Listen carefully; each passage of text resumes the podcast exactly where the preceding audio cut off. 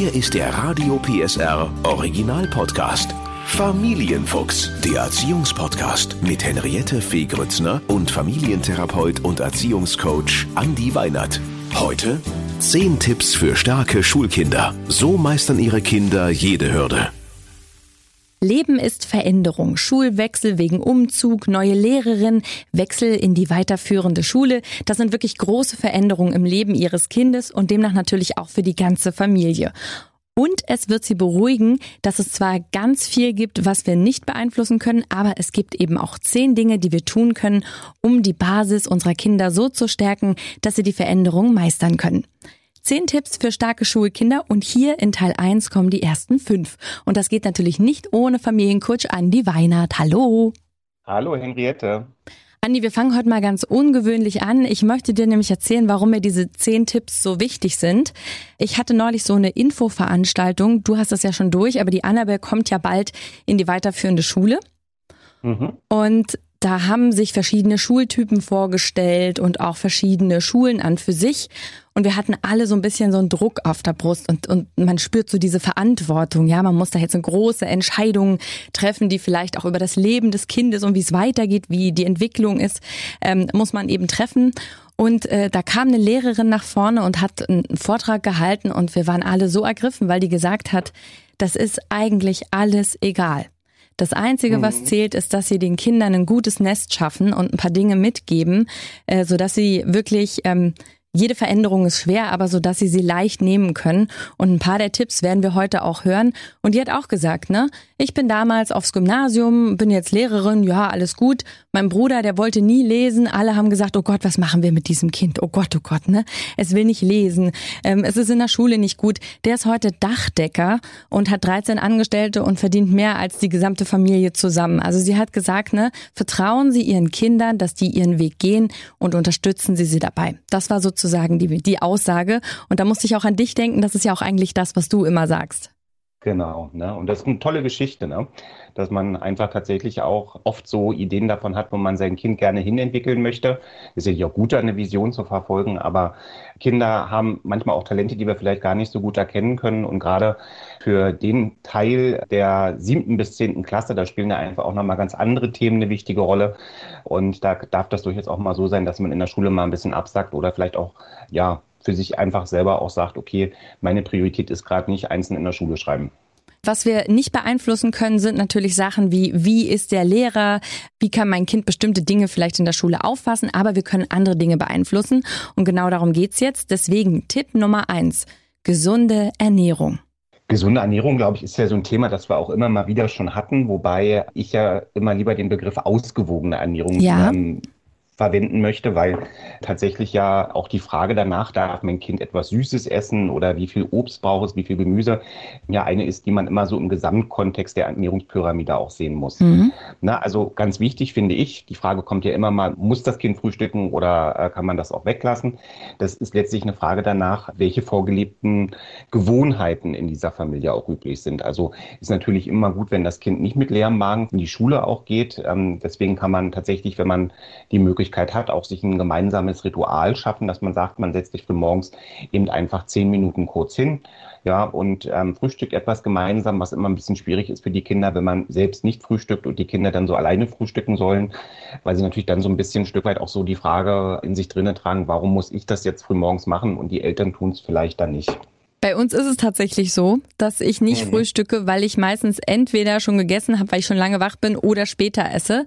Ähm, aber trotzdem dieses Frühstück, ich trinke aber einen Tee mit. Also ich sitze mit am Tisch mhm, und trinke, trinke einen Tee mit und ähm, finde dieses Frühstück, äh, es gibt ja auch Phasen, kennt jeder, kennst du auch von Thaddeus, wo die nichts frühstücken wollen, ne? wo die keinen Hunger haben morgens oder so. Aber wenn man trotzdem, man soll sie ja auch nicht zwingen, aber was anbietet und so eine, so eine Himbeere oder so eine Mandarine zumindest wird eigentlich morgens oder eine Banane wird trotzdem ganz gerne genommen. Genau, und ich glaube, was auch nochmal ein wichtiger Punkt ist, wenn ich merke, dass mein Kind da gerade durch so eine Phase auch geht, wo das einfach schwieriger ist, früh morgens was zu essen. Man kann ja Dinge, auch wenn man sie ansprechend serviert, können die ja gleich wieder eine ganz andere Attraktivität bekommen. Ja, dass man zum Beispiel dann den Weg geht, wenn du sagst, so ein paar Himbeeren oder eine Banane, die kann man ja auch äh, früh morgens, bevor das Kind am Frühstückstisch Platz nimmt, vielleicht auch so als ein kleines lachendes Gesicht darstellen. Schön. Dann geht das für das Kind häufig schon viel, viel einfacher. Oder wenn man auch sagt, so, ein, so einen kleinen Toast, da gibt es ja wunderbare Möglichkeiten, äh, mit, mit Förmchen auch was auszustechen. Und weil du gesagt hast, wir hatten natürlich bei Thaddeus so eine Zeit auch, auch schon, aber wir haben es äh, mit solchen Sachen immer recht gut hinbekommen, dass er dann sich gefreut hat und dann, obwohl er vielleicht nicht so viel Hunger hatte, das trotzdem gegessen hat. Genau, das finde ich nämlich auch wichtig, dass man äh, auch mal ein bisschen eine Abwechslung reinbringt. Wenn man jeden Tag weiß, es gibt das Müsli, dann hat man vielleicht nicht so einen Hunger, aber wenn es mal was anderes gibt, zum Beispiel mal überraschenden Eierkuchen oder eben so ein, mm. wie du gesagt hast, schön Toast, dann, äh, also ich habe das geschafft bei Annabelle. Ich habe einen Eierkuchen gemacht und die ist aus dem Bett gesprungen, ne? Also da war sie auch sofort dann mal wach, ohne Gezeter. Ja. Genau. Aber nicht nur das Frühstück, sondern natürlich auch das Essen in der Schule ist wichtig. Ich bin immer erschrocken, wenn mir erzählt wird, dass wie viel Süßigkeiten die anderen Kinder mithaben. Also so weißes Brötchen und Gummibärchen und Schokolade. Und ich denke mir so, oh, das ist irgendwie vielleicht nicht so super gesund. Ja, das, da ist natürlich immer so ein wichtiger Punkt, ne, dass Eltern erst einmal sozusagen auch ein bestimmtes Bewusstsein dafür brauchen, wie gesund will ich denn eigentlich tatsächlich mich selbst ernähren, um das Ganze dann auch ähm, auf das eigene Kind auch übertragen zu können. Das ist wieder so ein Stück weit ein Plädoyer, dass man ein Stück weit erklären sollte, dass das Kind vielleicht ja jetzt nicht so viele Süßigkeiten mitbekommt und nicht immer äh, Weißmehlbrötchen auch gegeben werden, sondern dass man dem Kind vielleicht erklärt, okay, wir legen darauf einen besonderen Wert, warum denn eigentlich? Warum wollen wir einen maßvollen Umgang mit bestimmten Dingen? Und wenn man sowas dem Kind dann erklärt, dann hat es wiederum die Möglichkeit, vielleicht auch mit dieser Situation anders umzugehen und vielleicht auch dasjenige Kind, das vielleicht sehr viele Süßigkeiten isst und vielleicht auch schon anfängt, Figurprobleme zu entwickeln, ähm, da einfach auch mal zu sagen, du, meine Eltern haben mir das erklärt, dass das wichtig ist, sich ausgewogen zu ernähren. Und so können sozusagen auch in der Schule nochmal Gespräche entstehen, die vielleicht auch hilfreich sind für diejenigen Mitschüler, wo das vielleicht nicht so auf dem Schirm ist, dass man sich auch bewusst ernähren sollte. Das ist äh, richtig und vor allem ist es auch so, die, die wollen ja zwischendurch auch was Kleines snacken, ne? Weil die haben ja gar nicht so viel Zeit in den Pausen oder haben nicht so ein Zeitgefühl. Schwupps ist die Pause um. Und deswegen ist es auch gut, finde ich, immer so ein paar kleine Äpfelchen, ne? Oder Paprika, Gurke, mhm. wo die einfach äh, schnell dann merken, oh, ich habe noch ein bisschen Hunger und äh, denn das hat ja ein wahnsinniges Tempo in der Schule. Ja, die essen ja auch total schnell Mittag. Insofern, ich versuche mhm. dann beim Abendbrot, wenn wir gemeinsam sitzen, da mal den Speed rauszunehmen, dass man wirklich gemeinsam und in Ruhe Ruhe ist, merke aber, unter welchem Strom Annabelle immer steht, weil sie das eben aus der Schule so kennt. Mhm, genau, also das bei Thaddeus ähnlich, genau. Ja, ist so, ne? Das äh, gut, da bin ich ja schon mal beruhigt. Ähm, und was ich auch noch wichtig finde, ist trinken, trinken, trinken. Deswegen gibt's bei uns morgens ja. schon äh, eine Tasse Tee, wo ich auch gucke, dass sie die wirklich trinkt, weil ich manchmal erschrocken bin, wenn sie aus der Schule kommt und die Flasche ist noch voll und sie hat sie auch nicht nachgefüllt ja, sechs Portionen Getränke, fünf Portionen Obst ist ja immer so ein bisschen ein Stück weit die Empfehlung für äh, die Tagesrationen, äh, die unsere Kinder auch zu sich nehmen sollten. Ne? Genau, und gerade wenn es warm ist, schon morgens äh, ein Glas Wasser zu Hause, das äh, ist schon mal das, das erste Depot schon mal gedeckt. Genau. Zweiter Tipp, wenn es in der Schule kriselt, schauen Sie mal in Ihr eigenes Zeugnis und bitte auch auf die Beurteilung. Finde ich, ist ein ganz äh, witziger Tipp, weil wir ja, ähm, Andi, das kennst du bestimmt, ja, also jetzt ist hier ein Eintrag im Heft, du würdest so viel quatschen, das sollst du doch nicht. Und wenn man dann mal auf seine eigene Zeugnisbeurteilung guckt, habe ich nämlich gemacht, steht bei mir auch, ne? Ähm, und er hält sich lieber mit den Mitschülern als mit der Lehrerin. Ja, ist doch, ist doch gut. Nee, ich glaube, ein ganz wichtiger Punkt ist, also wenn es in der Schule kriselt, ist es, glaube ich, erstmal wichtig, dass man das Ganze auch ähm, ernst nimmt. Ja, also weil auch das ist ein Phänomen, dass man manchmal so ein bisschen denkt, man hat vielleicht mit den Problemen, die in der Schule auftreten, auch gar nicht so sehr viel zu tun. Und da ein offenes Ohr einfach zu behalten und zu gucken, wie geht denn mein Kind damit um, brauchst du Unterstützung von mir, ist, glaube ich, eine ganz wesentliche Sache. Der zweite Teil, den kann ich auch nur unterstreichen, ne, dass man vielleicht ein Stück weit mal danach schaut, wie war ich denn selber, was waren meine Lieblingsfächer und ähm, sozusagen nicht vor dem Hintergrund, dass man sagt, okay, mein, eigen, mein eigenes Lieblingsfach war Chemie, deswegen muss mein Kind doch in Chemie ganz dolle gut sein, mhm. sondern dass man ein Stück weit danach guckt, okay, ähm, das Kind hat jetzt vielleicht nicht unbedingt äh, Chemie als ähm, das, das Lieblingsfach, aber dafür ein anderes Fach, in dem es dann vielleicht doch besser ist, als ich es bin. Ja, und vor allem, wenn man äh, selber drei in der Schule stand, sollte man halt auch nicht den Druck ausüben und erwarten, dass das Kind überall eins steht, ne? Richtig. Ne? Also weil das ist ja auch nicht unbedingt mit gleichem Maß gemessen. Ich finde es auch wichtig, sich den Wert von Zensuren nochmal klar zu machen, weil auch der wird äh, manchmal, glaube ich, einfach auch ein bisschen überwertig betrachtet. Also Zensuren kann man natürlich jetzt als ein Instrument sehen, wo man sagt, okay, es ist wichtig, dass da immer eine Eins oder eine Zwei bei rauskommt, aber Noten sollen ja letztlich auch eine Rückmeldung uns Eltern und dem Kind vor allem genau. auch geben, dem Schüler auch geben, in welchen Fächern bis mit welchem Aufwand wie gut. Ja, und das ist eigentlich, wenn man diesen Wert von Zensuren mal für sich ein bisschen, ja, vielleicht auch nochmal anders angeht, dass man sagt, eine, eine 3 in Mathe kann für mein Kind ein unglaublicher Erfolg sein, wenn ich einfach weiß, ich selber bin in Mathe vielleicht nicht unbedingt gut gewesen und ich weiß einfach auch, mein Kind hat da so, muss ich lange hinsetzen, damit es dann in der Klassenarbeit vielleicht ähm, auf eine 3 ähm, oder vielleicht doch auf sogar bloß auf eine 4 kommt. So dass es also wichtig ist, sich auch klar zu machen, dass das Kind durchaus auch die Idee entwickeln darf, zu sagen, okay, ich merke halt einfach, ich bin sportlicher, dafür bin ich aber schlechter in Mathe. Deswegen versuche ich mit ein bisschen Aufwand in Sport eine Eins oder zwei zu schaffen und mit dem vielleicht sogar ein bisschen mehr Aufwand in Mathe meine drei oder meine vier zu halten. Und ich finde, ich weiß, dass das wahnsinnig schwer ist und dass wir das alle nicht machen wollen.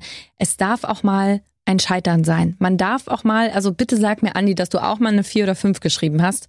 Ich habe auch mal eine 6 geschrieben. Siehst du? Okay. So, dann ähm, äh, da, das ist einfach wichtig, weil man dann auch erstens äh, weiß, okay, ich habe nicht gelernt, ähm, ne, und oder hab's auch nicht eingefordert von meinen Eltern oder hatte das ist ja auch so beliebt, ne, dass die dann ihre Sachen äh, das vielleicht gar nicht sagen, dass sie eine Arbeit schreiben oder einen Test oder die Sachen nicht mithaben aus der Schule und dann muss es auch mal die Erfahrung geben, dass es mal eine schlechte Note gibt und wenn diese eine schlechte Note ist ja dann nicht die Zeugnisnote, aber ich finde das auch eine wichtige Erfahrung. Ich merke in meinem Umfeld, niemand möchte, dass sein eigenes Kind quasi in dieses Loch fällt, aber es ist ja kein Loch. Es ist einfach nur eine Zahl auf einem Papier, die sagt, du hast halt nicht gelernt gelernt oder du hast es nicht verstanden, wir müssen uns hinsetzen.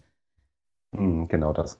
Ne? Also auch gucken, wo braucht das Kind vielleicht auch Unterstützung und wie kann man, wenn man jetzt wirklich merkt, okay, da gibt es Probleme in Fächern, die man auch tatsächlich beheben muss, wie kann man da gemeinsam als Familie auch Ideen entwickeln? Nicht unbedingt, dass man jetzt sagt, okay, dann setzt man sich hin und quält sich dann gemeinsam durch die Mathematik, sondern vielleicht gibt es irgendwo jemanden in der Familie oder auch im Umfeld, der sich da ein bisschen besser mit auskennt und den man vielleicht dann mit äh, ins Team holen kann und dann auch entsprechend derjenige auch mit unterstützen kann. Genau, kommen wir zu Tipp 3, feste Strukturen. Ich habe das ehrlich gesagt, Andi, unterschätzt, wie wichtig es offensichtlich wirklich ist, diese Rituale, Abläufe, zum Beispiel auch feste Zeiten, wann das Kind äh, ins Bett geht. Klar kann es dann noch lesen dort oder so, aber auch da, dass man vielleicht darauf ähm, wirklich beharrt und das hinkriegt, dass das Kind nicht mit dem Handy ins Bett geht, weil das wissen wir ja, äh, wissenschaftlich ist ja erwiesen, dieses lange Schauen aufs Telefon vorm Schlafen macht eigentlich einen unruhigen Schlaf. Und wie wichtig das ist, dass, dass es da feste Abläufe gibt, an denen das Kind sich orientieren kann und und auch einen Halt hat, oder? Genau, also Rituale, das wissen wir, geben Geborgenheit, da sich so ein Kind ja auf feste Strukturen wünscht und weiß, okay, ich kann mich auf bestimmte Dinge auch verlassen. Ganz oft, wenn wir über das Thema Rituale äh, sprechen, ähm, erlebe ich auch immer wieder Eltern, die dann so sagen, so, naja, so Rituale, sowas haben wir eigentlich gar nicht, wo ich ganz oft auch dazu motiviere zu sagen, ich glaube, jeder hat Rituale, ne? weil alleine eine bestimmte Art, wie man mit Geburtstagen umgeht, alleine bestimmte Traditionen zu Ostern oder zu Weihnachten, das sind ja auch Rituale, die in jeder Familie auch, ähm, sagen wir mal, ein bisschen unterschiedlich sind und sowas kann ich ja gut als Ausgangspunkt nehmen, um dann zu überlegen, okay, welche Rituale lohnen sich dann ähm, noch? Ist es vielleicht günstig zu sagen, okay, man entwickelt einen bestimmten Ablauf, dass man sich freitags darüber gemeinsam nochmal hinsetzt und Gedanken macht, was wollen wir eigentlich am Wochenende machen, was steht so an, wie viele Hausaufgaben gibt es vielleicht aus der Schule, wohin wollen wir die planen, wer hat was irgendwie vor, wer hat welche Ideen? Und dann kann daraus auch schon so ein Einklang ins Wochenende werden. Und man hat da nicht die Situation, dass man quasi am Samstag oder am Sonntag irgendwie dann so erstmal gemeinsam miteinander überlegt, okay, was mache ich denn jetzt eigentlich? Und so gibt es eben viele Möglichkeiten, gerade wenn die Kinder auch in die Schule gehen, dass man vielleicht sagt, was ist so ein Schulausgangsritual, dass ähm, das Kind vielleicht erstmal die Möglichkeit bekommt, wenn es zu Hause angekommen ist, ähm, 15, 20 Minuten mit sich selber Zeit zu verbringen, dass man vielleicht auch sagt, okay, wir orientieren eine feste Uhrzeit, ähm, an der wir alle gemeinsam Abendbrot essen wollen. Das heißt also, es gibt eine ganz ganze Reihe von Dingen, wo man sagen kann, die geben dem Kind einfach auch eine gute Struktur. Und das hilft letztlich nicht nur unseren Kindern, sondern das hilft auch ganz oft uns selbst, weil man ähm, dann auch nicht die Situation hat, dass man so äh, von, von, von, einem, von einer Entscheidung in die nächste sich manövrieren muss. Und um jetzt den Stress rauszunehmen, vielleicht weil der ein oder andere jetzt denkt, oh Gott, oh Gott, ne, wir sind ein bisschen chaotisch, auch kleine Rituale zählen. Also das Guten Nachtküsschen oder ne, das, wenn man nach Hause kommt, gedrückt werden, wie war's? Also auch kleine Sachen. Es muss nicht immer ein riesen Tagesablauf genau. sein. Genau. Kommen wir zum vierten Tipp. Wochenaufgabe zu Hause.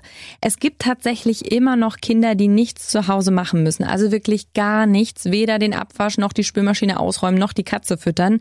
Ähm, und wenn man sich das so anschaut, da gibt es eine spannende Studie, führt das äh, eigentlich zu gefrusteten und überarbeiteten Eltern, weil die ja einfach alles dann äh, wuppen müssen. Die gehen ja auch arbeiten.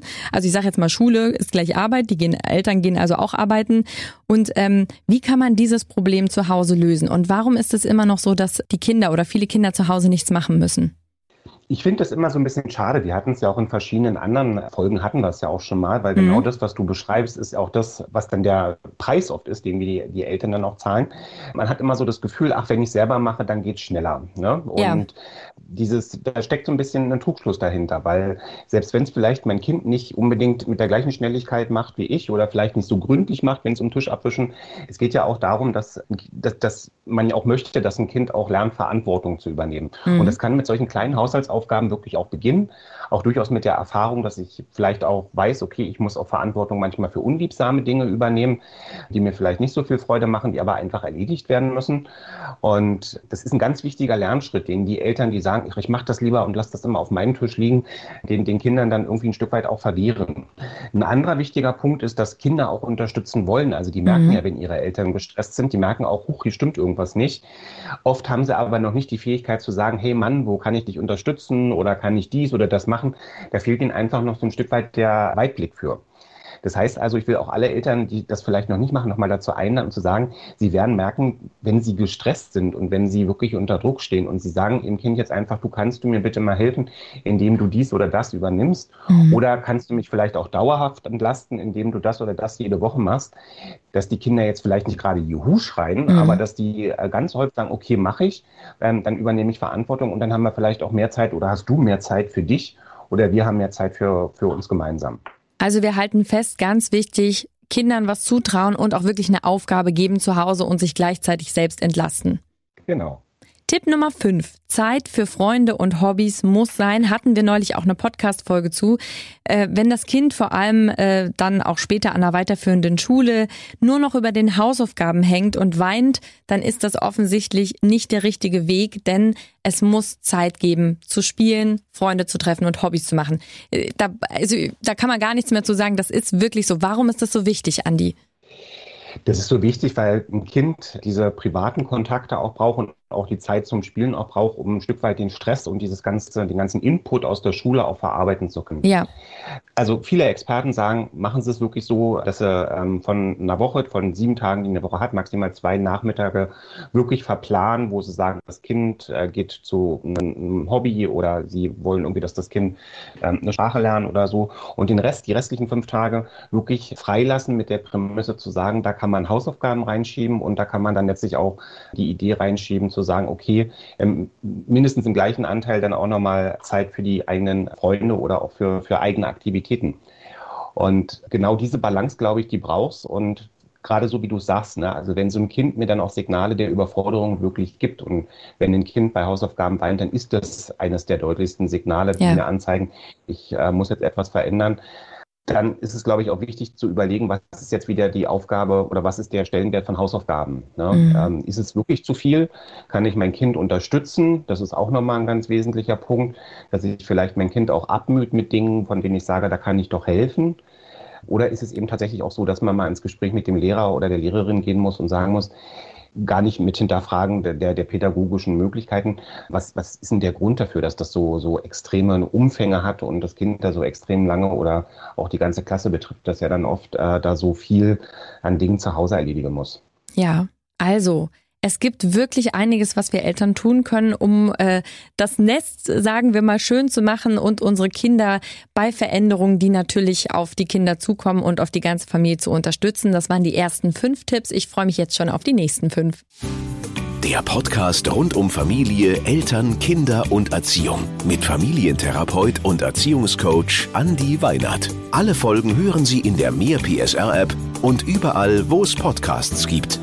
Familienfuchs, ein Radio PSR Original Podcast. Moderation Henriette Fee Grützner. Eine Produktion von Regiocast, deutsches Radiounternehmen.